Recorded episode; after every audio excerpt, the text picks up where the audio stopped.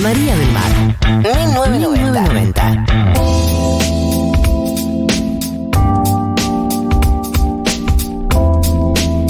y 36 en la República Argentina. Estamos a 23 minutos del final de este programa, así que les pido por favor que se queden cerca porque todavía tenemos que eh, anunciar el ganador o ganadora de los premios de la FEMIA. Pero antes, pero antes eh, de lanzarnos a ese anuncio, tenemos una entrevista que teníamos muchas ganas de hacer porque, entre otras cosas, eh, hoy es el Día de la Memoria Trans y el día de ayer se estrenó el podcast que hizo Futurock con el archivo de Memoria Trans, con el CCK también. Así que por todos esos motivos eh, estamos en comunicación con Belén Correa, que es presidenta del Archivo de Memoria Trans, eh, para que nos cuente un poco de el día de hoy y de los proyectos con los que están. Bienvenida Belén a 1990. Hola, ¿cómo les va? Muchísimas gracias y, saludos a todos los oyentes. Sí, este, ayer fue el lanzamiento del, del primer capítulo de, de los podcasts, son cinco que van a salir semanalmente este, de a uno y bueno, gracias por la producción de Futuro. Contarte de que hoy, hoy es 20 de noviembre, es el Día Internacional de la Memoria Trans, que aquí en Argentina, eh, desde el archivo, empezamos a fomentar el acto eh, desde hace seis años, este es el sexto año.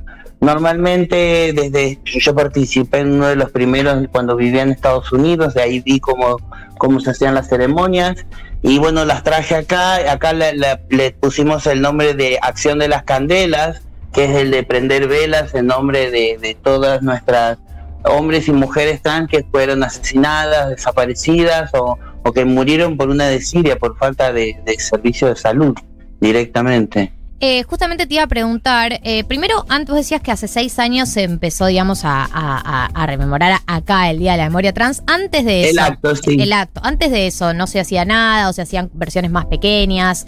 eh, No ¿qué- se qué- hacía nada, no había un recordatorio sobre las personas trans eh, y sus muertes. Había actos de celebración, había, se había creado el 18 de marzo, eh, pero el, el Día Internacional, como decir el 28 de junio, que todo el mundo conoce, era el 20 de noviembre y no se estaba haciendo aquí. A partir de, de parte de la reconstrucción de la memoria también fue el imponer esa fecha. Las empezamos a hacer los primeros dos años en la plaza de Carlos Jauregui. Al- eh, después del tercero nos mudamos a la plaza de Roberto Ar, que es la plaza de la diversidad.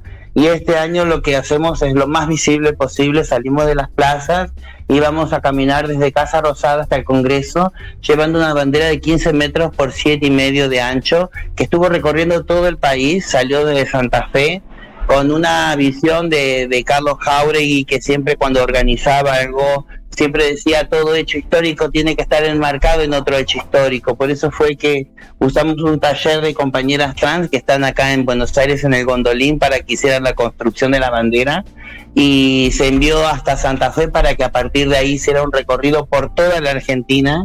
Semanalmente iba cambiando de provincia y en cada provincia se encargaba de que la bandera girara por, las distintas ciudades y municipios y los y las personas trans que la recibían la intervenían con los nombres de las personas que habían que faltaron en esos lugares, recolectando un montón de nombres que normalmente siempre nombramos a dos o tres que eran conocidas acá en Capital Federal, pero hubo muchísimas activistas trans y hombres trans que murieron en las afueras de lo que es Buenos Aires, en, el interior, en las distintas provincias.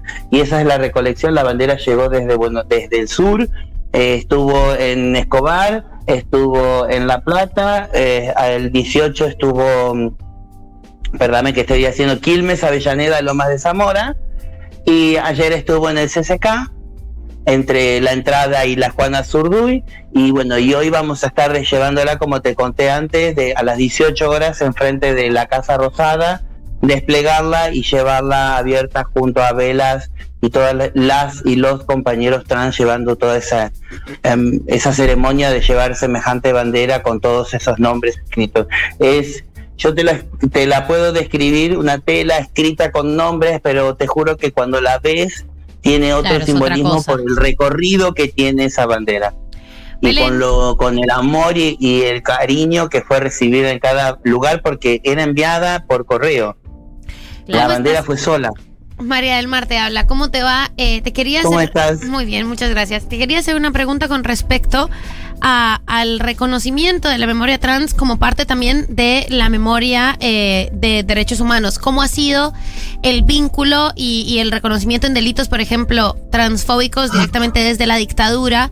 ¿Y cómo ha, ha- ha nutrido también este archivo y ha servido eh, para develar o reconocer algunas de las violencias de la última dictadura en Argentina? Gracias porque en, el capítulo 1 de los podcasts estamos revelando precisamente esta visión sobre el antes y el después de la dictadura y el durante la dictadura porque no había un cambio, porque la- la- el Estado tenía una, un sistema de persecución ya estipulado que eso seguía heredado entre dictaduras y democracias. Por eso la persecución siempre estuvo. Eh, empezar a trabajar con los grupos de derechos humanos para que empiecen a reconocer de que nosotras como personas trans también necesitamos memoria, verdad y justicia. Reconocer que nosotras no tuvimos ni madres ni abuelas que, pelearan por nuestros cuerpos. Porque en el, en el momento que nos echaron de nuestras casas siendo menores, ya habíamos desaparecido con ese nombre y esa identidad y ya no teníamos madre que nos reconozca. Nuestras madres que hasta el día de hoy siguen reclamando son los nombres que están escritos en esa bandera, son personas mayores de 50 años, que es el 4%, de- el 5% de 9000 son mayores de 50 años. Claro. Entre 50 y 59 años es el 4% de 9000 la población de personas trans. Y entre y mayores de 60 es el 1% de 9000. Hola. Ese es el número que tenemos de, de- de- por- según lo dice el Renaper, ¿no? Claro. Hola Belén, ¿cómo estás? Martín Slipsuk. te Hola, ¿cómo estás? Sobre esto que marcabas vos, te quería consultar sobre el trabajo de archivo que, que vienen haciendo y cómo es eh, eso, ir a buscar personas eh, que, que entiendo que tal vez hace años que, que no tienen contacto o, o cómo es ese esa, esa primera llamada, ese primer mensaje, si nos puedes contar alguna historia o algún encuentro. Nosotras comenzamos a trabajar a partir del 2012. Mm. Así que la primera etapa que fue el reencontrarnos y sabernos vivas fue entre el 2012 y el 2015, donde nos manejábamos dentro de una logia, un grupo cerrado, privado, secreto de Facebook, éramos 1.400 personas que nos estábamos comunicando y sabiendo dónde estaba cada una. Y empezamos a compartir fotos e historias. En ese transcurso del 2015 conozco a Cecilia Stalles, la ingreso a ese grupo porque estaba haciendo un trabajo sobre transfemicidio y ella queda maravillada con lo que estábamos haciendo desde esa recolección desde el 2012, inclusive este sabernos vivas. Te puedo contar una de las historias que si la empiezo a contar empiezo a moquear también, porque me recuerdo de amigas.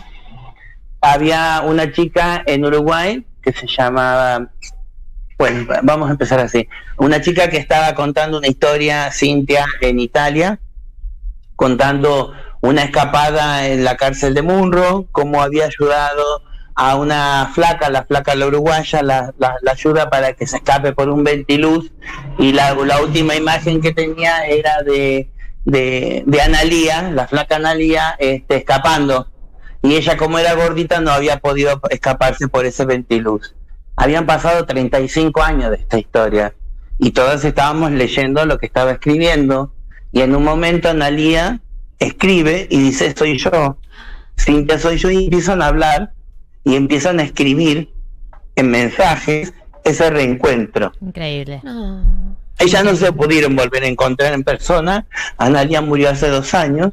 Pero en ese tiempo, en ese momento que te estoy contando, en el 2013, fue eh, sabernos vivas y empezar a cerrar un poco esas heridas que habían quedado, inclusive recuerdos, porque a Cintia la tranquilizó de que Analia había estado bien y que estaba trabajando en un supermercado, e inclusive logró tener una reparación histórica en Uruguay, que todavía nosotras no la tenemos.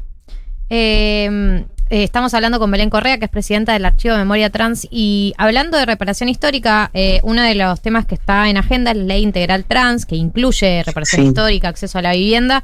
Eh, quería saber si nos podías contar un poco mejor también en el día de hoy, como para tenerlo presente en agenda.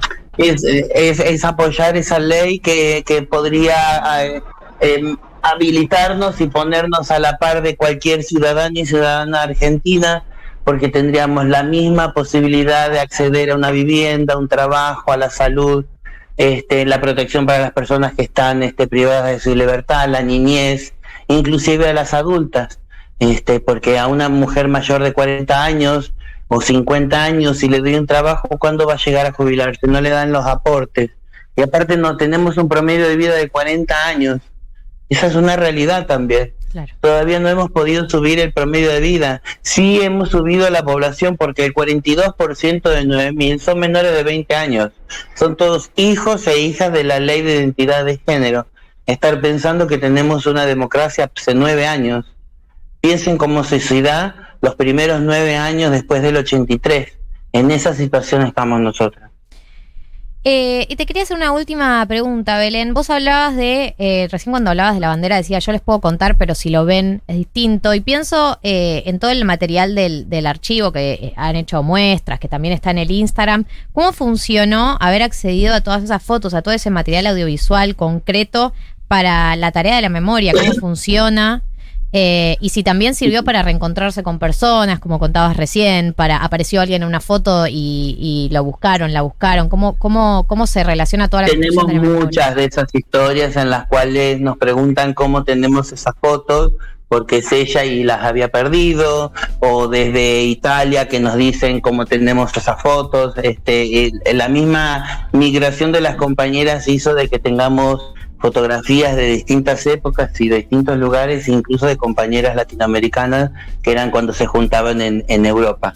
Decirte, por ejemplo, que nosotros tenemos distintas etapas. El primero es la de recolección, limpieza, catalogación, escaneo, ensobrado y, y- y poder estar al archivo. Pero una vez que llegó ese punto, es que volvemos a sacar eso que tenemos ya limpio, escaneado y catalogado y empezamos a generar nuestro propio material, que es lo que ustedes ven. Entonces tenemos la, la misma misión que tiene todo archivo porque podríamos quedarnos en la etapa de que estamos recolectando, lo limpiamos, lo guardamos y lo, y lo dejamos protegido. Pero en ese momento nosotros lo dejamos ahí protegido.